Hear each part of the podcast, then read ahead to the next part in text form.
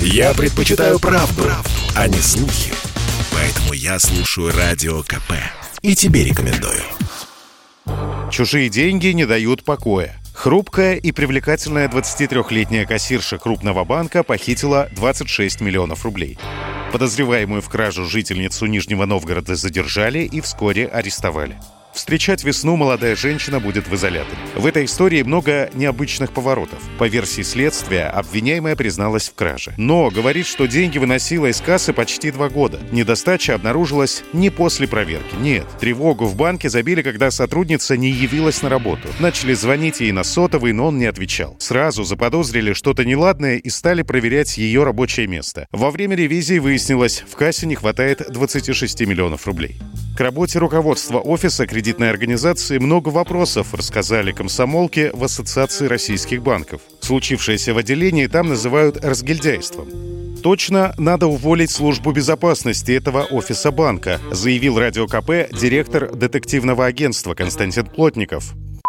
Вынести 26 миллионов рублей можно только при следующих обстоятельствах. Первое – это соучастие кого-либо из руководства банка, либо службы безопасности. Да, либо при их полном попустительстве, где же проверки сейфов, имущества, на месте руководства банка здесь нужно однозначно менять руководство данного отделения, однозначно менять службу безопасности. Как ни странно, кассирша не пыталась скрыться с деньгами, поэтому ее быстро задержали и доставили в отдел. Те, кто работали вместе с ней, характеризовали обвиняемую как перспективного сотрудника. В частности, бывшая коллега, которая пожелала остаться неизвестной, рассказала, что ту в ближайшем будущем ожидала повышения.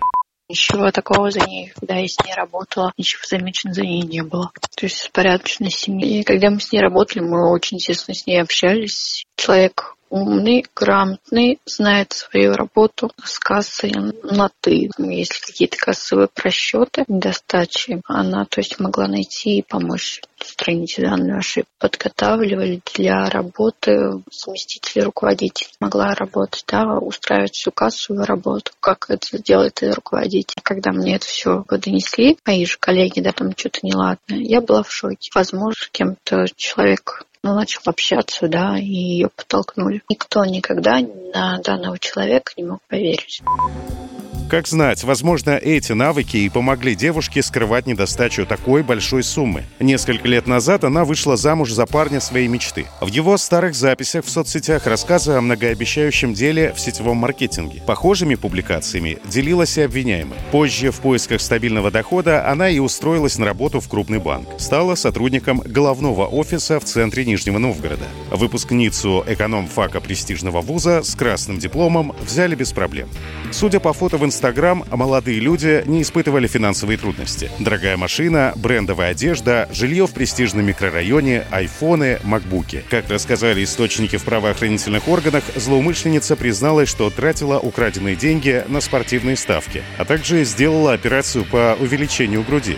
И этот образ манит и опасен иллюзии успеха, отметила в интервью Радио КП психолог Татьяна Колесникова листаем ленту, вот эти вот все красивые картинки, они же не в профиле одного человека. Это же очень много людей выкладывает и выкладывает разные кадры, но складывается ощущение, что у всех все лучше, чем у меня. И это еще такое чувство несправедливости. Почему вот у них есть, а у меня нет? Я же ведь тоже заслуживаю. И, конечно, чувство безнаказанности. И кажется, что ты чем больше своровал, тем тебя, скорее всего, обойдет наказание, что ли. На нижегородскую кассиршу завели дело о присвоении или растрате чужого имущества. По этой статье ей грозит максимум 10 лет. Ее супруг не пожелал общаться с журналистами комсомолки. Александр Фадеев, Радио КП. Спорткп.ру О спорте, как о жизни.